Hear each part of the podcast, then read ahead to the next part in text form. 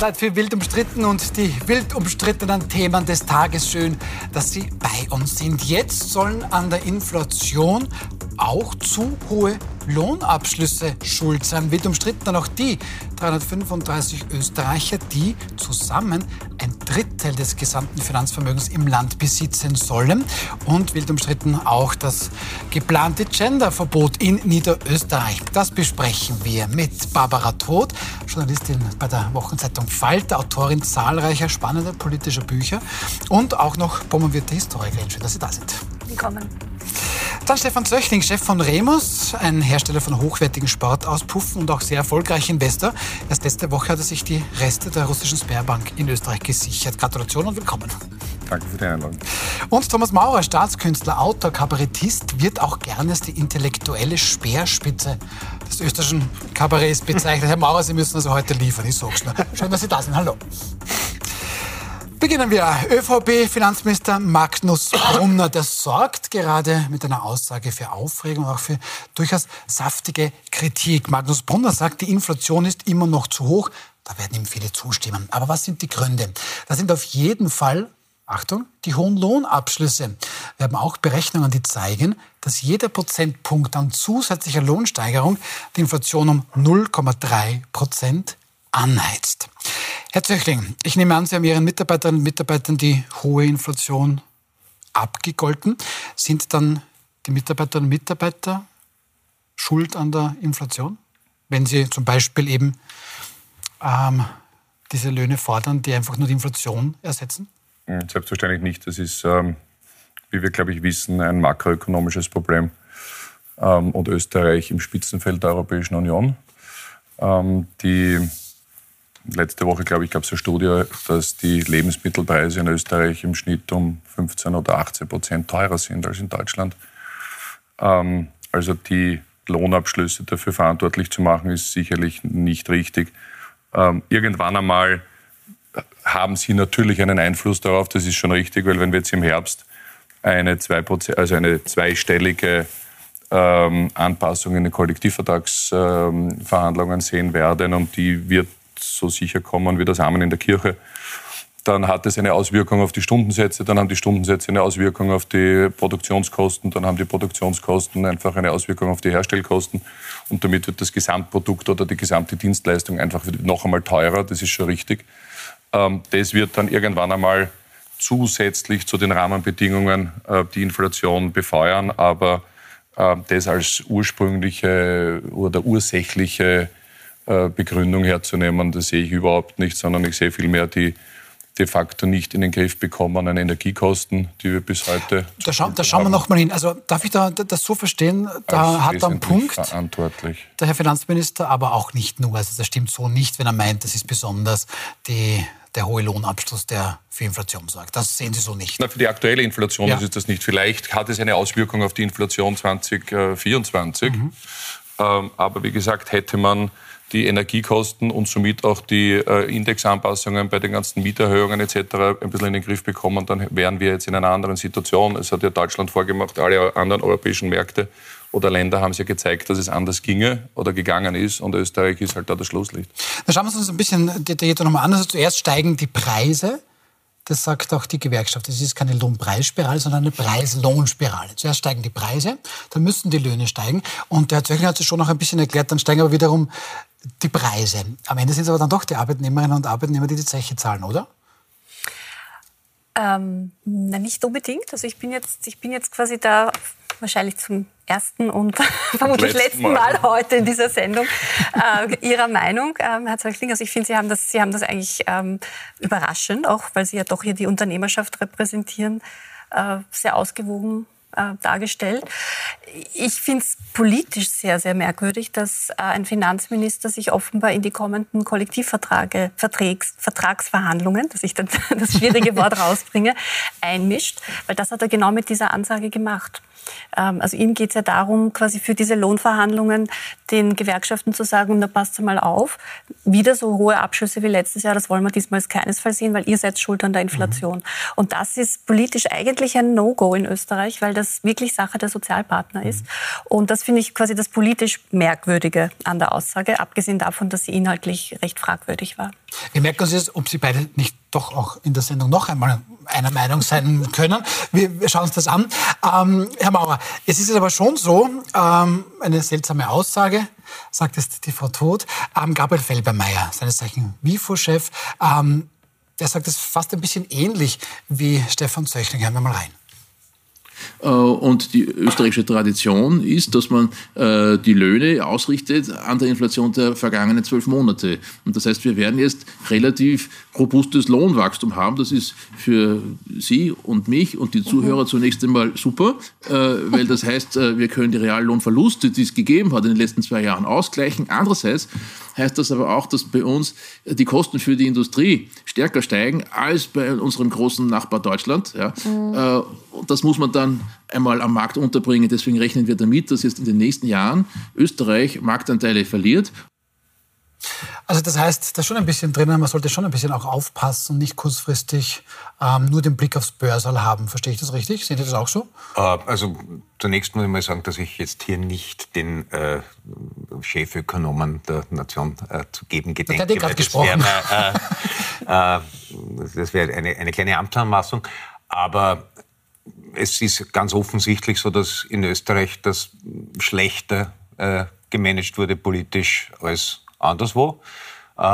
Das ist sogar der internationale Währungsfonds, der glaube ich nicht im Verdacht steht, Söldling des ÖGB zu sein, äh, hat festgestellt, dass also in Europa die Inflation ganz stark eben preisgetrieben ist, also der vor allem äh, Energie, klar.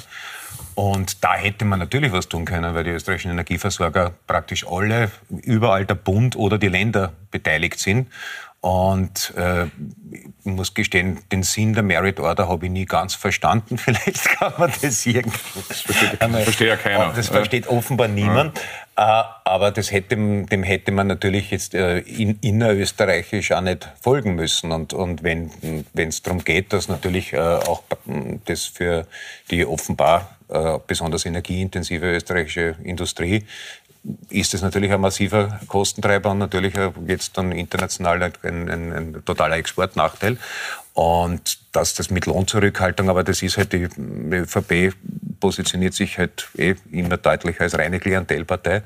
Und dann springen halt so Einschlägige wie äh, Agenda Austria beiseite, die wahrscheinlich auch, wenn man, weiß nicht, als Mittel gegen dass es weniger Murenabgänge gibt, würden die wahrscheinlich auch Lohnzurückhaltung empfehlen.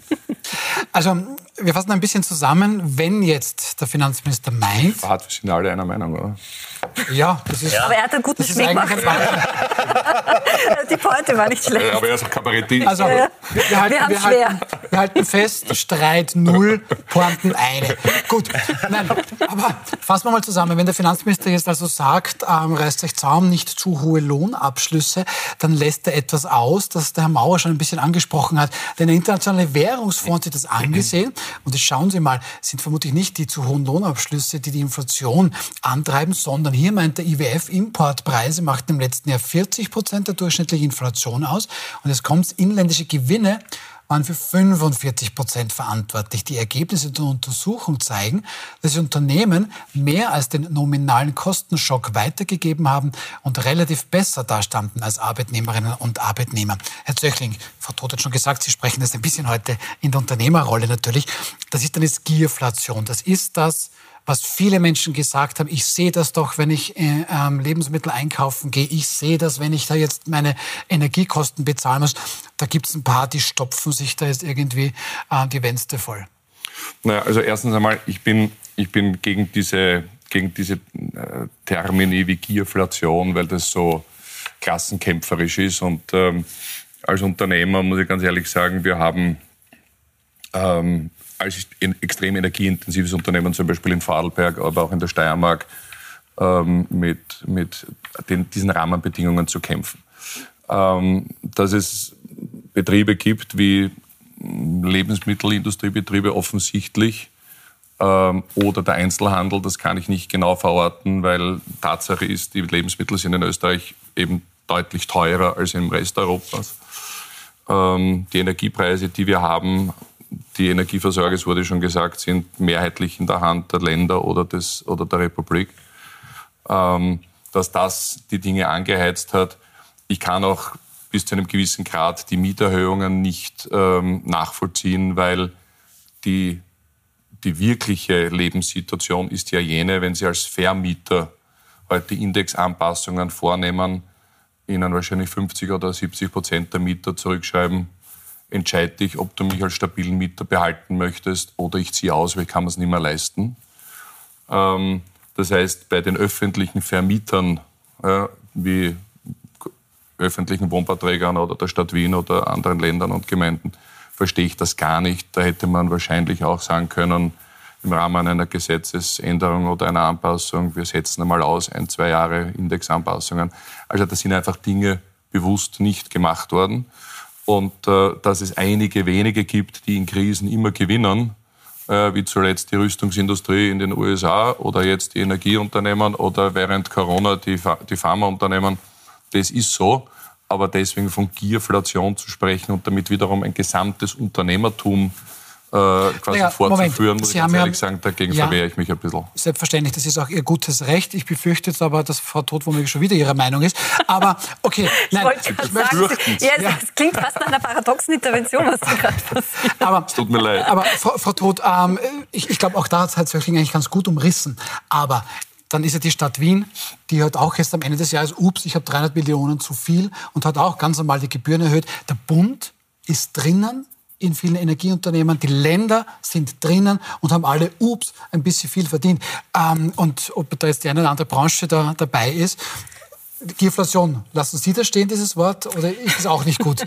Geben Sie am Recht, ähm, na, ich, Sie muss mir widersprechen. Ich bin jetzt, also, nein, ja. nein, ich bin auch kein Fan des Wortes Gierflation. Ich ähm, finde, wir sollten eher über ähm, Giertoleranz sprechen, weil es geht hier eigentlich um die Politik, die offenbar diese, nennen wir es jetzt mal Gierflation oder nennen wir es ähm, Wucher, in einem altmodischen Wort, äh, toleriert hat über die letzten Monate oder über das letzte Jahr hinweg. Und da sehe ich eigentlich das Problem. Also wir haben, die Stadt Wien wurde angesprochen, ähm, der Handel wurde angesprochen. Das ist definitiv ein, ähm, also die haben einfach weitergegeben, die Preise, haben geschaut, was geht. Ähm, und das wurde nicht ordentlich kontrolliert. Äh, diese Preistransparenzkontrollen ähm, oder Preistransparenzdatenbank, die die Politik dann vor ein paar Wochen vorgeschlagen hat, kommt natürlich viel zu spät. Äh, inzwischen machen Private das wesentlich effizienter. Also da braucht es einfach Kontrolle mhm. und die, die starke Hand der Politik in einem sehr speziellen Bereich, weil wir wollen in einer sozialen Marktwirtschaft leben und eine soziale Marktwirtschaft heißt halt, dass gewisse Basisdinge leistbar sein müssen, auch für Menschen, die halt nicht so viel Geld haben. Und wir sind am Weg in eine asoziale Marktwirtschaft, wenn es so weitergeht. Und, und also in eine De Deindustrialisierung, muss man auch dazu sagen. Ja, weil das, was da passiert, natürlich dazu führt, dass man abwandern muss. Aus Sicht des, des Unternehmers ist wahrscheinlich auch eine Gefahr. Aber also Gierflation, nein, ich finde, es geht um Giertoleranz und das werfe ich der Politik ja. vor, allen voran der ähm, Kanzlerpartei ich nehme das gleich, Giertoleranz, Herr Mauer. Hätte da die Bundesregierung, es haben ja wirklich viele Expertinnen und Experten auch gesagt, warte Leute, da müssen wir auch ein bisschen systemisch etwas tun, jetzt nicht nur bloß Geld rausknallen. Ich glaube alle. alle, nicht wirklich alle. Ist das schon das Wie zweite IHS, alle. Ist das schon das zweite Point? Ja, ich glaube schon. Ja, ja, Mauer 2, Streit 0. Ähm, nein, aber hat, hat einfach die Regierung viel zu lange zugeschaut? Und wenn ja, warum eigentlich? Wollen die nicht wiedergewählt werden? Ähm ich sag's nicht gern, weil das Politiker-Bashing mittlerweile, also finde ich, äh, seit Jörg Haider sehr an Reiz verloren hat. Aber das dritte Pointe, das, das kriegen Sie. Ja, okay. ich, hab, ich, ich kann mich nicht erinnern, mit wenigen Ausnahmen, mm, an eine Bundesregierung, wo man sich wirklich mit so viel Recht bei vielen Amtsinhaber und Ihnen hätte denken können, das kann ich auch ruft es mir an. Ja. Äh, das ist schon auch äh, sehr viel, ich, glaube, viele von denen sind da ja jetzt irgendwie reingeschneit worden. Also die, die, die Kurzjünger sind größtenteils wieder äh, irgendwie dorthin zurückgekehrt, wo sie hergekommen sind. Aber ich, ich glaube nicht, dass der Karl Nehammer jetzt der Mann ist, der sich da eine Nacht lang strategisch Gedanken macht, wie man Österreich wirtschafts-, industrie- und ökologiepolitisch in den nächsten 40 Jahren hinführen sollte und wo man jetzt Weichen setzt. Und das, äh, also dieses Bild kann ich vor meinem inneren Auge nicht erzeugen.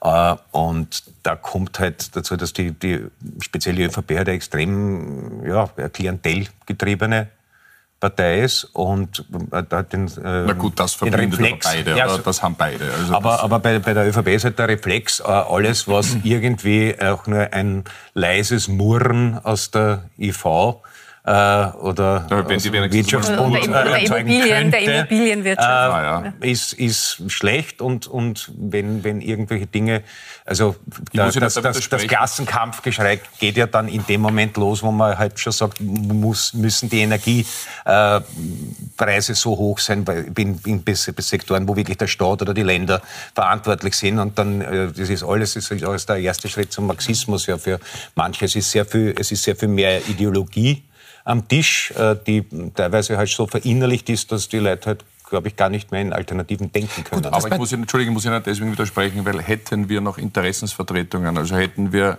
eine aktive Bundeswirtschaftskammer oder gar eine aktive IV, dann müsste ja der Finanzminister Brunner nicht äh, die Rolle des Sozialpartners übernehmen und den Gewerkschaftsbund ermahnen, bei den Kollektivverträgen jetzt äh, ein bisschen mit Maß und Ziel in die, in die Verhandlungen zu gehen. Also offensichtlich nimmt er ja einen Platz ein, weil aus der Wiener Hauptstraße und aus dem Schwar vom Schwarzenbergplatz nichts mehr kommt, inhaltlich. Ja, aber er fühlt sich offensichtlich auch dazu berufen, ja, das und ich äh, höre auch nichts mehr aus und den beiden ist, Adressen. Das ist jetzt eigentlich aber tatsächlich ja. wirklich, wirklich nicht die Aufgabe eines Finanzministers. Natürlich nicht, eigentlich. natürlich nicht. Ja? Nein. Aber ist es, denn, ist es denn, Frau Todt, auch die Aufgabe eines Bundeskanzlers, Karl Nehammer ist angesprochen worden, der dann irgendwann einmal gesagt hat, reißt sich Zaum? Die Energiepreise sind zu hoch und sich jetzt tatsächlich auf die Fahnen heftet, dass sie deshalb jetzt sinken würden. Wo auch hier ist jeder Experte sagt, ja, die sinken auf den Großmarktpreisen.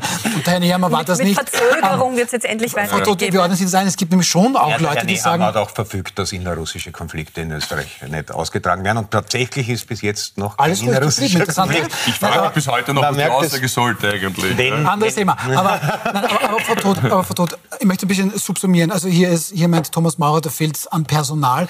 Ähm, Herr Zöchling sagt, na ja, wenn es die Frau nicht kann, muss der, muss der Finanzminister ausrücken. Ähm, wie sehen Sie denn die Situation? Ähm, also es fehlt jedenfalls nicht an guten Expertenwissen, weil wir haben mhm. seit kurzer Zeit zwei exzellente deutsche Wirtschaftswissenschaftler, die ähm, die beiden wichtigsten Forschungsinstitute ähm, innehaben. Den einen haben wir vorher gesehen. Gut, der, den WIFO-Chef haben wir gesehen, den IHS-Chef haben wir gesehen. Beide sind in Nuancen oder sind seit langem beispielsweise für einen Mietpreisdeckel oder für eine, mhm. fürs Abbremsen äh, beim Thema Mieten. Das ist ja ein, Gebühren sollen gestoppt Gebühren, werden. Genau. ja. Also es ist nicht so, dass die Expertise nicht da liegt, ja. sondern die Partei, der, die ÖVP, die Politik hat sich halt entschieden. Na, die Regierung, nicht die ÖVP. Es ist die Grünen, die, na, es ist, die, es ist also beim Thema Inflation. Beschluss, was man, was man da Na, tut, da muss man, ne? finde ich, fair sein. Also die Grünen haben ja gerade zuletzt auch relativ klar immer wieder gesagt, wir wollten das so nicht. Ähm, also gerade bei den Themen Inflationsbekämpfung, auch bei der Frage, wie umgehen mit Arbeitslosen, ist die ÖVP, sitzt sie halt am längeren Ast. Ich meine, notfalls macht sie halt einen Erlass, so wie das jetzt der Wirtschaftsminister gemacht hat äh, beim Thema Arbeitslosigkeit und Zuverdienstgrenzen. Mhm. Also es ist schon die ÖVP, die da einfach knallhart ihre Lobbying-Interessen naja, durchsetzt, zum Schaden, zum Schaden ähm, in dem Fall all jener, die halt sozial äh, nicht so leicht haben. Aber wollen wir uns das nicht mal ganz kurz anschauen? Das ist schon naja. Das ist 15 Prozent und die ÖVP ja. hat die überwiegende Mehrheit. Die und tut sich natürlich ein bisschen halt das leichter. Klimaticket rausgekommen, Windradeln und Solarenergie, da wird sich, das wird langfristig nicht schädlich sein, sage ich mal. Und das Binnen-I wollen wir uns ja. das Binnen, nee, ja, Vorsicht, das ist noch Thema in der Sendung. Das wird sich erst aber, was daran schädlich ist. Aber gut, schauen wir uns das mit Martin Kocher an. Tatsächlich hat der Arbeitsminister jetzt gesagt, so passt, jetzt warte ich nicht auf den Koalitionspartner, ich mache da einen Erlass, das kann. Und da geht es dann ganz konkret um arbeitslose Personen und ihren Zuverdienst. Und Arbeitsminister Martin Kocher vor seinem Eintritt in die ähm, Politik ja hochgeschätzter Experte, ähm, hat jetzt zum Beispiel das vor. Der Erlass sieht vor, dass sowohl der Arbeitssuchende beim Arbeitgeber nachfragen äh, sollte gelegentlich, ob es die Möglichkeit einer vollversicherten Stelle gibt, aber auch es klar die Festlegung gibt gemeinsam, dass wir auf Unternehmen schauen, die viele solcher äh, geringfügige Beschäftigungen anbieten äh, und vielleicht auch offene Stellen vollversichert anbieten. Dann stellt sich die Frage, warum nicht gerade die Person, die Arbeitslosengeld, diese vollversicherte Stelle äh, nicht bekommt. Herr Zeugen, da geht es ja letztlich um diese Geschichte. Ähm, ja, ich bin jetzt womöglich arbeitslos mhm. ja, und arbeite immer ein bisschen daneben. Oder es gibt dann auch die Geschichte, ähm, ich möchte einen oder anderen Job, aber da bin ich halt mal angemeldet, und der Rest, keine Ahnung, läuft irgendwie anders. Mhm. Also vernünftig, was Sie hier vom, vom Arbeitsminister gehört haben?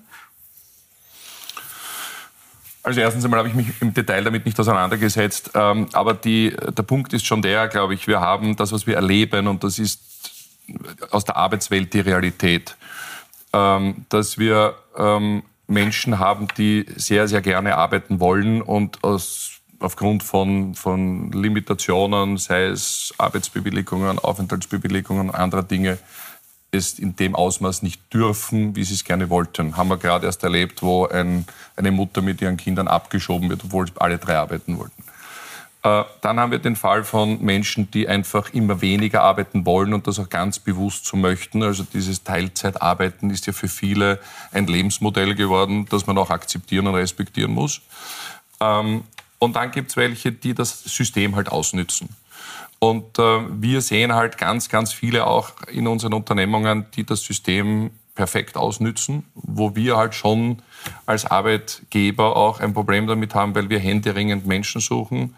Ich habe nach wie vor kein Verständnis dafür, dass wir ähm, dass zum Beispiel Pensionisten oder Mindestpensionistinnen Steuern zahlen auf die Pension, die sie bekommen. Das habe ich noch nie verstanden, weil die zahlen 40 Jahre lang ein und dann zahlen sie auf das, was sie bekommen, noch einmal eine Steuer, kriegen dann so wenig aus, dass sie nicht davon leben können. Und dann haben wir einfach in unserem gesamten Sozialsystem am Arbeitsmarkt Modelle, wo Menschen, die nicht arbeiten wollen, hervorragend damit leben können und Menschen, die gerne arbeiten wollen, es nicht dürfen oder nicht können. Und ich glaube, da sollte man ansetzen. Da bin ich mir nicht sicher, ob das, was da jetzt vorgeschlagen wurde, der richtige Weg ist. Ja, da sind wir wieder dabei, die richtigen Rahmenbedingungen zu schaffen von Menschen, die es an und für sich wissen sollten. Ähm, grundsätzlich bin ich der Meinung, dass wir lieber Menschen haben wollen würden, die Fulltime arbeiten. Die Realität ist halt leider eine andere. Herr Maurer, also gut, was der Arbeitsminister hier getan hat. Die soziale Hängematte, ich, ich das, das findet ja keiner gut. Beim, beim Herfahren habe ich ihn noch äh, im Abendjournal gehört. Und da hat er sozusagen so relativierend gesagt, das ist so eine spezifische Geschichte, dass es eh wahnsinnig wenig Menschen nur betrifft. Und man denkt, na ja, wenn dem so ist, warum hängst du das dann an die große Glocken? Also es ist schon äh, ein Signal an den Boulevard. Also ich glaube, da hat der kleinere Koalitionspartner recht, dass es eine, einfach eine Schlagzeilenproduktionsaktion war mit dem Fokus. Also äh, die, die, soziale Hängematte äh, zieht immer, um dem kleinen Mann und der kleinen Frau die Wutröte ins Gesicht zu treiben.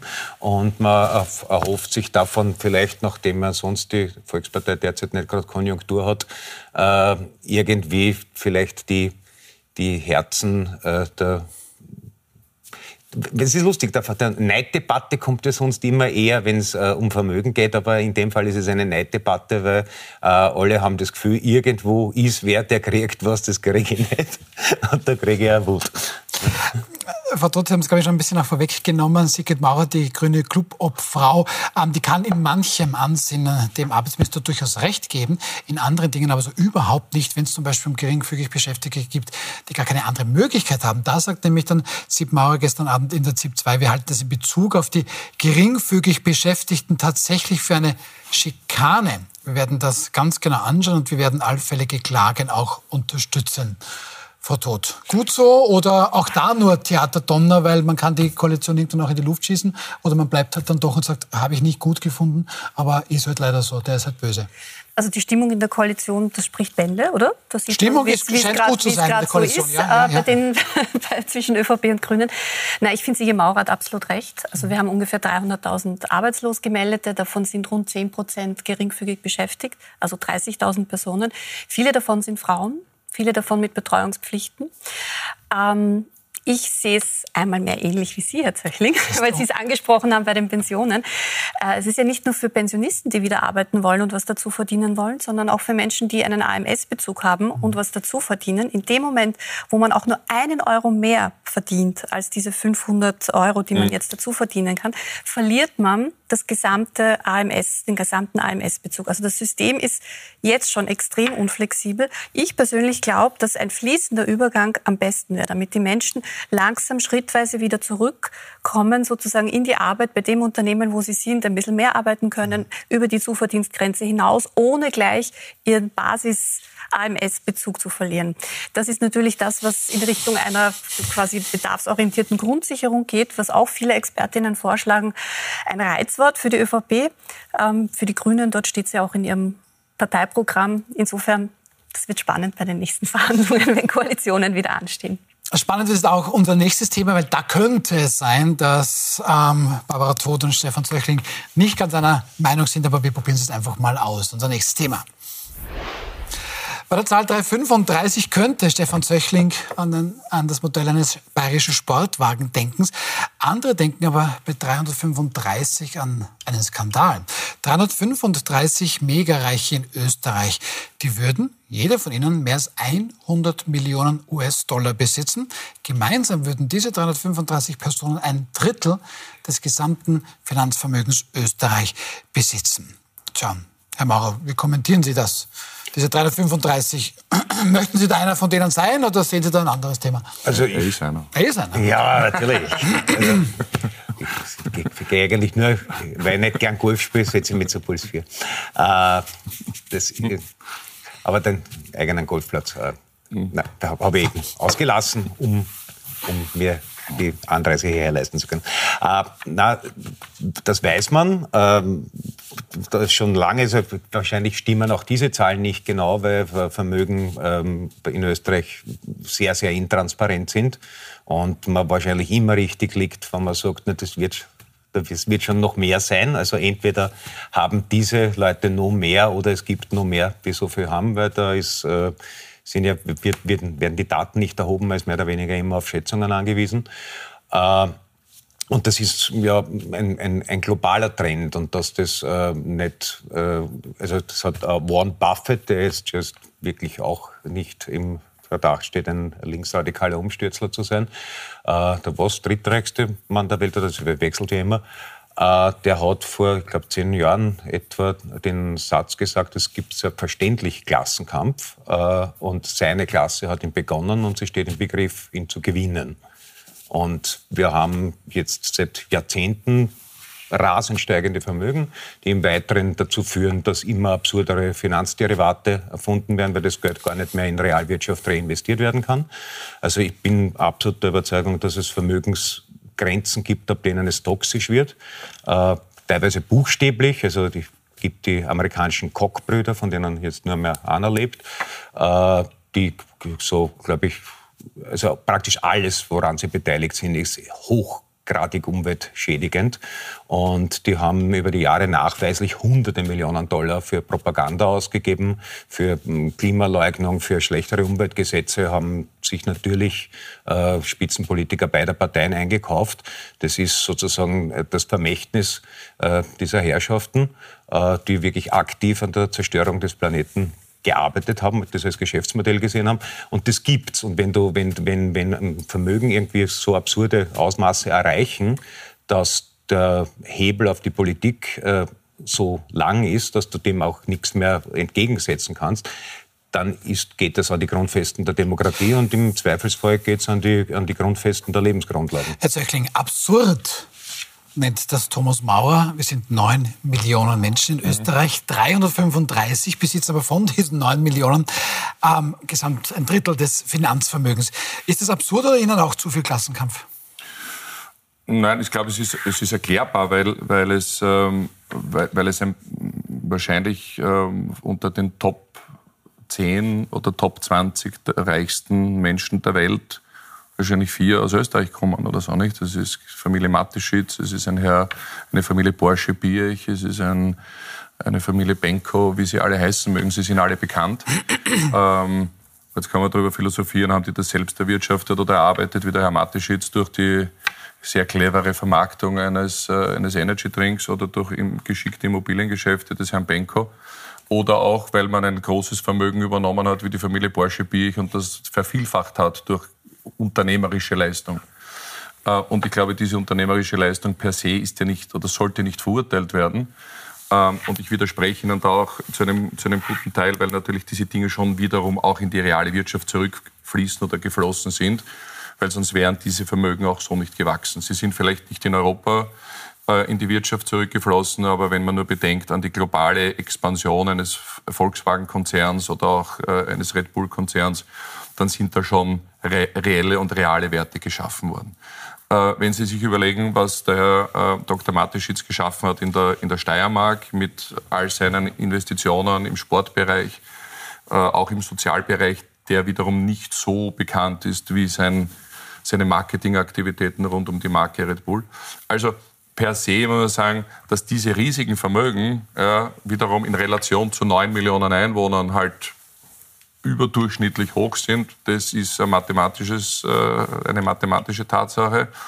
Ähm, ob sie toxisch sind, dass es da oder dort immer welche geben wird, die dann demokratiegefährdend äh, unterwegs sind, egal ob das in Russland so war oder auch in, in, den arabischen Ländern oder in Südamerika oder, oder, oder. Das wird äh, immer so gewesen sein und wird wahrscheinlich weiterhin so sein.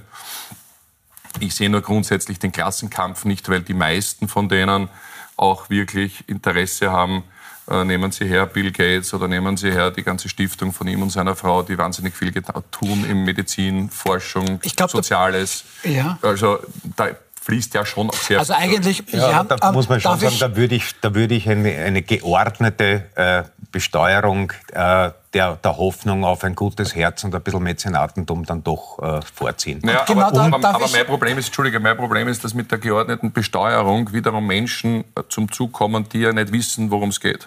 Ja, also ich, ich behaupte, dass ein Herr äh, Bill Gates mit seiner Frau oder viele andere, Warren Buffett und wie sie alle heißen, wissen, was sie mit ihren Milliarden machen, wo sie die investieren, in Afrika, in Asien, in medizinische Projekte, in Impfprogramme und, und, und.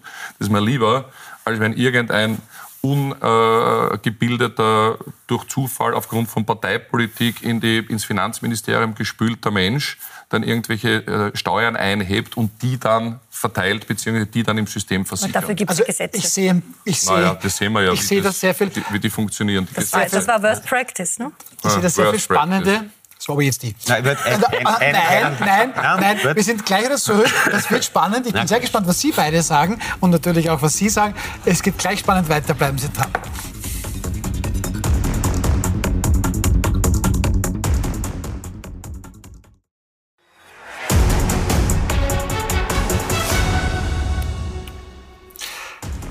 Willkommen zurück zu Wild umstritten. Wir besprechen gerade 335 Superreiche, die in Österreich ein Drittel des gesamten verfügbaren Finanzvermögens besitzen. Der Thomas Maurer gemeint, das ist schon auch absurd.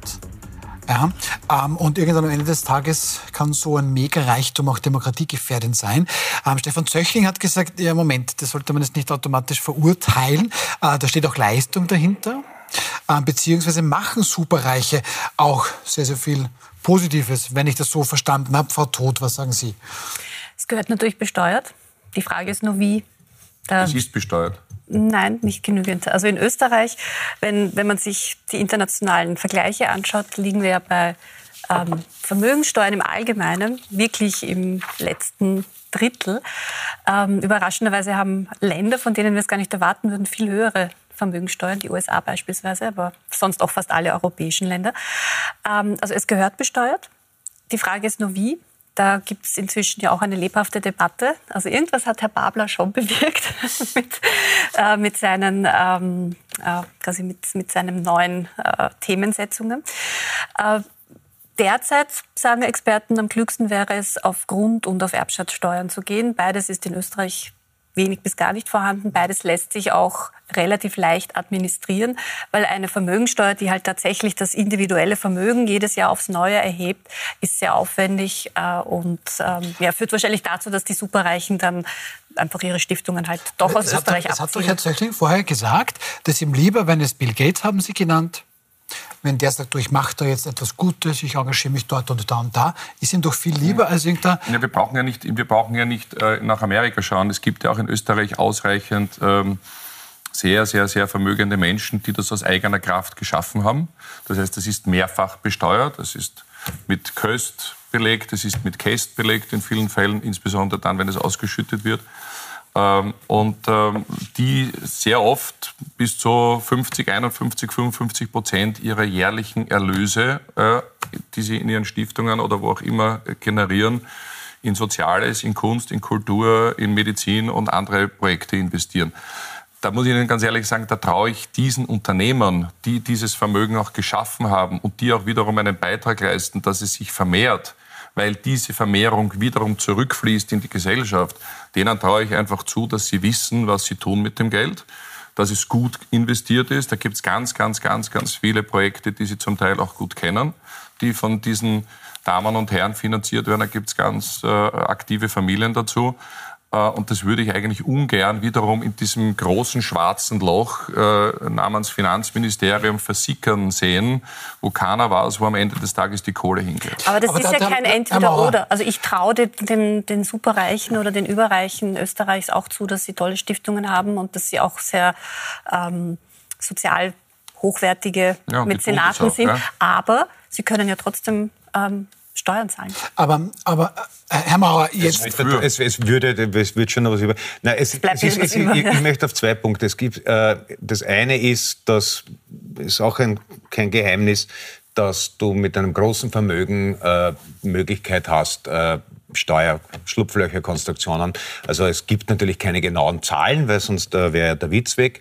Aber die letzten halbwegs, ich glaube, es war eine EU-Schätzung, äh, äh, wenn ich mich richtig erinnere, dass äh, Steuervermeidung global ein Industriezweig inzwischen Stahlindustrie und Lebensmittelindustrie vom Umsatz her jährlich liegt.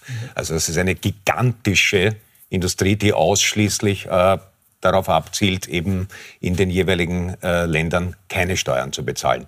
Äh, das sind gigantische Summen, die da versickern und die eben keineswegs durch die Bank in irgendwelche wohltätigen Werke umgewandelt werden, sondern eben entweder äh, Finanzderivatwirtschaft äh, betreiben, äh, befeuern, äh, weil das Geld ja irgendwo hinkommt. Möchte, das ist, glaube ich, ein ganz, ganz ein wichtiger Punkt, dass es eben sehr wohl nicht so ist, dass da jetzt alles so brav versteuert wird und, und, und dann solle man das mehrfach versteuerte Geld in Ruhe lassen. Aber Frau Tod, es ist auch nicht ganz so. Es könnte der Staat unter Anführungszeichen wirtschaften, weil der hat schon also die, die, die Schulden steigen und steigen und steigen und steigen. Das ist der Punkt von Herrn Zöching. Der will lieber, dass da quasi ja, Mäzenaten tun, weil der Staat kann, kann äh, gar nicht wirtschaften. Das kam so auf diese Argumente, die gerne was gehört. Naja, da ist zum Beispiel, wenn man sich historisch anschaut, äh, die Vereinigten Staaten von Amerika hatten einmal sehr, sehr hohe Steuern. Extrem hohe nach dem Zweiten Weltkrieg, ist dann langsam weniger geworden und eigentlich erst unter Reagan wirklich äh, gekappt worden. Äh, die berühmten Voodoo Economics der 80er Jahre.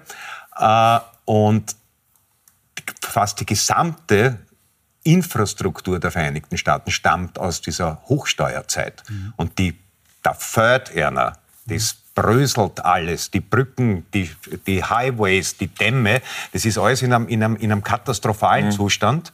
Äh, und das wurde damals, und zwar eben nicht von irgendwelchen äh, Lurchen im Finanzministerium äh, für Zierblumen äh, ausgegeben, sondern für die Infrastruktur, auf der bis heute äh, da auch letztlich die, neun, die neun Milliarden der heutigen Milliardäre. Also da ist es noch absurder, weil die, äh, die, diese, diese vermeintliche steuerschlanke äh, Staatspolitik führt dazu, die Waltons sind die reichste Familie der USA, Walmart, und zahlen äh, ihren Angestellten unterm äh, Mindestsicherungsniveau und die kriegen dann vom Staat, also äh, Lebensmittelmarken, das heißt der Staat subventioniert separat noch einmal die reichste Familie des Landes äh, und alle, alle Bundesstaaten stehen in einem Steuerwettbewerb untereinander, was ich auch für einen totalen Konstruktionsfehler da, Wir kommen da ein bisschen, ein bisschen glaube ich, ähm, weit weg. Ähm, es ist so, weil Sie sagen, natürlich Steuern sind wertvoll, weil damit wird der Staat finanziert. Ja, und wir finanzieren uns aber größtenteils über, Einko über, ja, über, über Arbeit, Steuern auf, auf, auf ah, Arbeit. Das, das, ist, das, ist, komplett, erstens ist es archaisch, ja, weil äh, die, die äh, Lohnstückkosten immer sinken, weil die, weil die Produktivität immer höher wird. Äh, und, und es hat sich auch äh, im gesamten Westen der Anteil der Unternehmen am Gesamtsteuerkuchen kontinuierlich verringert in den letzten Jahrzehnten. Und das ist eine Entwicklung, die sollte man irgendwann einmal zumindest stoppen und eigentlich umdrehen. Ja, aber das haben sich, das hat, die haben sich vor allem deswegen auch verringert, weil die Unternehmen halt abhauen aus diesen aus diesen europäischen Märkten. Oder Wege gefunden haben. Sie ab? Weil die, Rahmen, weil die Rahmenbedingungen so sind, dass man hier nicht mehr im globalen Wettbewerb produzieren kann. Das ist das, worüber auch weil wir die Arbeit sehr hoch besteuert ist. Ich glaube, jeder, wir, wir werden uns hier am Tisch, um wir werden uns hier am Tisch einig sein, dass wir zu viel, um zu viel Steuern auf Arbeit haben. Es geht um die Umweltauflagen, es geht um ganz, ganz, ganz viele Maßnahmen, es geht um die überbordende Bürokratie. Ja, und Lohnkosten, ja. aber da haben wir eben auch, die, die, die Globalisierung war ja letztlich auch subventioniert, weil äh, kein, kein Steuer auf Flugbenzin, kein Steuer auf, auf ja. Schiffsdiesel. Äh, aber das sind alles die Versäumnisse der Politik, das sind alles, Sie noch, noch einmal erkennen Geld hinterher schmeißen wollen. Und das ist genau das, wo ich naja, sage... aber die, die, Politik ist dann sehr stark lobbygetrieben gewesen, immer. Also ja, da hat immer, da hat immer die Kapitalseite ein Wörter mitzureden Naja, aber gehabt. wenn wir morgen eine Vermögensteuer haben, wird sich daran nichts ändern, dass die Lobby getrieben sind. Und wenn sie nicht einmal in der Lage sind, eine Steuer auf Kerosin einzuführen, sodass wir nicht mehr um 7 Euro nach Barcelona fliegen können. Ja, sodass Ihre Zugfahrt jetzt in Ihren Sommerurlaub billiger wird, als ein Flugticket ist. Und jetzt ist es nach wie vor umgekehrt. Ich muss ganz ehrlich sagen, solange die Politik diese Rahmenbedingungen nicht schafft, brauchen wir uns nicht wundern, dass europäische Unternehmungen das Weite suchen. Aber kann das nicht doch damit zu tun haben, dass eben genau kapitalstarke Personen oder äh, juristische Personen einfach äh, einen, einen Kraft ihrer Kapitalstärke einen zu großen Einfluss auf die äh, Politik haben. Wie war das 100 ja? erreichen?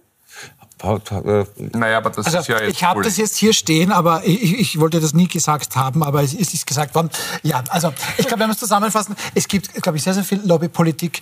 Ähm, da ist der Punkt aber, vielleicht aber, auf dieser Seite, dass aber wir reden ich das Thema gerne abschließen. Ja, ja, aber wir reden immer nur von Österreich. Ich rede von Europa. Und Europa. Ja, das hätte, hätte ich schon auch. Äh, ja, und Europa hat nichts mit der Hure der Reichen zu tun, die Sie hier jetzt durchgestrichen aber überall haben. Überall in Europa gibt es Vermögenssteuern. Also so gesehen könnte Österreich sich da auch einmal europäisieren. Und Deutschland, und Deutschland, die diese Steuern haben, mit Wegzugsteuern, Fluchtsteuern und sonstigen Dingen, ist eines der infrastrukturell katastrophalst aufgestelltesten Länder in, innerhalb der Europäischen Union. Das wissen wir. Brücken kaputt, Autobahnen kaputt, Internet kaputt, etwas langsam. Äh, Telefonverbindungen, Katastrophe. Also auch da sieht man Steuereinkommen ganz hoch. Nichts gemacht. Danke, Frau Merkel. Kann man ja besser machen ja? in Österreich. Ähm, wäre mal wünschenswert. Nein, wünschenswert wäre es auf jeden Fall. Warum man könnte vielleicht, die Deutschen? Ja, warum sollten wir uns immer unter die Deutschen äh, und, und In vielerlei Hinsicht so. habe ein paar deutsche Freunde, die irgendwie nur sagen, also, also sie ich, würden also nicht nur bei der Bahn äh, vieles gerne. Derzeit interessanterweise, würden, derzeit interessanterweise würden sie ganz gerne unser Fußballteam wieder mal haben. Aber lassen wir das und kommen zu unserem abschließenden Thema. Schon ab Sommer, ab August ganz konkret, das soll in Niederösterreich das Gender Sternchen beziehungsweise womöglich auch das Binnen in offiziellen Schriftstücken, in Dokumenten und Bescheiden des Landes Niederösterreich verschwinden. Gibt es auch eine Begründung von FPÖ-Clubobmann Reinhard Teufel, der meint, das ohnehin für viele schwer fassbare Amtsdeutsch sei schon kompliziert genug. Also Frau Todt, das ist mal Bürgerservice. Jetzt mhm. wird das Amtsdeutsch in Niederösterreich viel, viel angenehmer und viel, viel einfacher zu Also sinnvoller wäre wahrscheinlich ein Erlass, der ähm, bestimmt, dass alle ähm, Amtsschreiben in auch einfacher, verständlicher Sprache verfasst werden. Äh, ob da jetzt dann ein Binnen-I drinnen ist oder nicht, ist, glaube ich, völlig egal. Es war übrigens auch schon bisher in Niederösterreich keine Sternchen und keine Unterstriche in offiziellen Schreiben. Ähm, also es wird jetzt quasi etwas mit viel Tamtam verbunden, was eh nie praktiziert wurde. Ähm, ja, da sieht man, dass die FPÖ auf sehr populistische, sehr ähm, Kulturkampfthemen setzt und die wirklichen Probleme des Landes links liegen lässt oder in dem Fall rechts liegen lässt. Also ist das jetzt ein Kulturkampf, Herr Zöchling?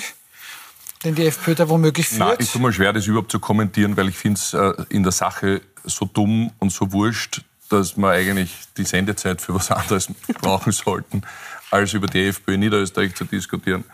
Ähm, weil ähm ja, wobei das wird leider, das ist ein bisschen die Ouvertüre für die Nationalratswahlen. Also wir werden das ganze nächste Jahr oder wann immer wir wählen von der FPÖ auch im Bund leider genau solche Debatten immer wieder reingespült bekommen. Ja. Und die FPÖ hat momentan über 30 Prozent. Also man darf es nicht, man kann es nicht Nein. ernst nehmen, geht leider Nein, das ist, auch Ja, nicht, es ist trotzdem, ist, man tut sich schwer, das ernst zu nehmen, weil wenn man mit den wahren Problemen des Landes konfrontiert ist und sich eben anschaut, Inflation, Preissteigerungen, Arbeitslosigkeit, äh, Gesundheitssystem liegt im Argen, äh, viele andere Themen, die uns eigentlich wirklich beschäftigen sollten und mit denen sich die Politik auseinandersetzen sollte, tue ich mir grundsätzlich schwer, nämlich in beide Richtungen. Über dieses Binnen-I und irgendwelche Gender-Diskussionen ähm, Gender-Diskussionen zu führen, weil A, finde ich es als eine Selbstverständlichkeit, dass man eine Gleichberechtigung hat. B, finde ich es übertrieben, äh, Studenten Punkte abzuziehen, wenn sie Fehler machen im Gendern ihrer Diplomarbeit. Und C, finde ich es genauso absurd, dieses, diesen, diesen Verbotserlass jetzt äh, zu diskutieren, weil ich glaube, das Land hat wirklich andere Sorgen, als sich um diesen Blödsinn äh, zu bemühen und zu beschäftigen. Also Herr Maurer, äh, was der Herr Zeichen gesagt denen ist allen Fahrt. Also die, die ja, jetzt Genderleitfäden erstellen, die, die jetzt Diplomarbeiten schlechter bewerten, wenn nicht brav gegendert wurde. Und die, die es jetzt abschaffen wollen, denen ist genauso Fahrt. Seht ihr das auch so? Da ist zumindest sicher was Wahres dran. Ja. Äh, also vom konkreten Fall, wenn die niederösterreichischen Gesetzestexte so schwer zu lesen sind, das könnte man ja anders auch lösen. Ich würde das was einführen wie den Waldhäusl-Test. Also ein Text, den der Waldhäusl am Schluss sinnerfassend wiedergeben kann, ist in einem ausreichend einfachen Deutsch verfasst. Äh, das lässt sich, braucht man nicht einmal Gesetzesänderung, das kann man als Erlass äh, oder informell äh, machen. Also, das geht wahrscheinlich nur mit Emojis, oder? wenn man, wenn man, wenn man, wenn man die, die, die Landesabwasserabgabenverordnung in Emojis übersetzt, dann kann das sicher ganz interessant also sein. Satiriker super Material mal wieder oder aus Niederösterreich. Aber also natürlich, ich bin da eben auch der Meinung, ja, natürlich, instinktiv äh, sagt alles in einem, das ist mir steppert, mit dem Schaß möchte ich mich nicht beschäftigen. Aber was haben wir wieder in den äh, Vereinigten Staaten, die ja praktisch die Taktgeber, die Kommunikationstaktgeber für Rechtspopulisten auf der ganzen Welt sind. Äh, und diese, diese sinnlosen Kulturkämpfe sind ja äh, nachdem die, die Politik der Republikaner ganz objektiv nicht für die Mehrheit der Wähler gemacht ist, muss man was anderes äh, geben und das ist Emotion. Und wir wissen alle, negative Emotion auch bei Social Media zirkt viel stärker als positive Emotion. Und ein, ein Beispiel ist zum Beispiel diese Critical Race Theorie, äh, Hysterie. CRT war ein ganz spezifisches, ein akademischer Terminus, der, den es in, äh, in den Sozialwissenschaften gegeben hat und der kaum Menschen interessiert hat.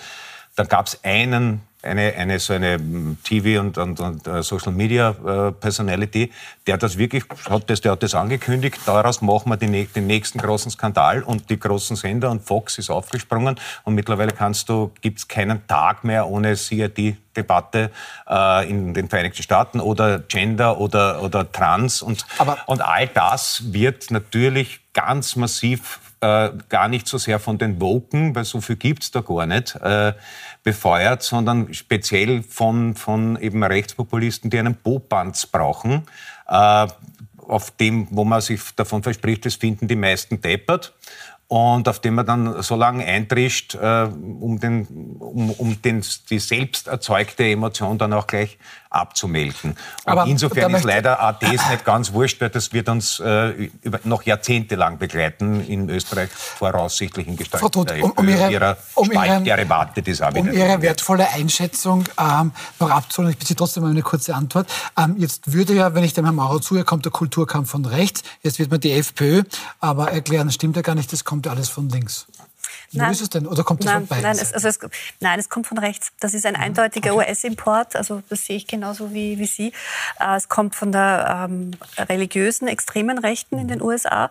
Das sind zum Teil faschistoide Tendenzen, die da vorherrschen. Das kommt ähm, über gewisse Medien nach Österreich. Ähm, die äh, FPÖ ist da sehr anfällig. In Deutschland ist es die AfD. Hin und wieder leider auch Teile der ÖVP, die einfach diese Wokeness, Queer, Transgender, Binnen-I, also all dieses, dieses, diese Reizthemen, diese Kulturkampfthemen aufbauschen. Mhm. Okay. Ähm, das, wird, das wird wirklich ein Problem werden in den nächsten Jahren. Und, und womöglich das Verspannende, was Sie gesagt haben, womöglich ist das eine Art Blaupause auch schon für den Nationalratswahlkampf, ja. wann auch immer dann diese Stadt... unerwähnt lassen, weil gerade sich, dass äh, der Herr Landbauer ein großes Problem damit hat, äh, Landes Frau, Hauptfrau Stellvertreter zu sein. Das ist Herr, Landes, Herr Landeshauptfrau Stellvertreter, möchte, das werden wir stimmt, immer so sagen. Deswegen, Udo Landbau möchte nicht Landeshauptfrau Stellvertreter genannt werden. Wenn man überlegt, was sonst Kordel oder Dings, aber ja. das lassen wir dann, lassen wir dann ruhen. Fragile Männlichkeit. Sag, fragile Männlichkeit, ich kann ein Lied davon singen, Frau Todt. Vielen herzlichen Dank.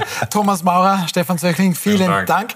Ähm, jetzt haben wir noch zwei ganz wertvolle Hinweise für Sie. Morgen starten wir quasi in die Sommerpause und geben dann nochmal alles. Morgen zu Gast der ehemalige Gesundheitsminister Rudolf Anschober, der ehemalige Vizekanzler Reinhold Mitterlehner und die neue Profilchefredakteurin Anna Thalhammer. Also morgen unbedingt anschauen. Vor der Sommerpause wird umstritten 20.15 Uhr wie gewohnt.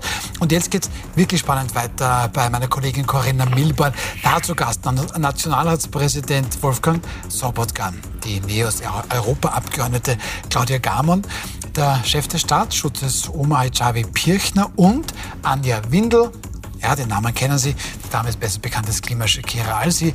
Jetzt im Interview bei Milborn. Viel Spaß.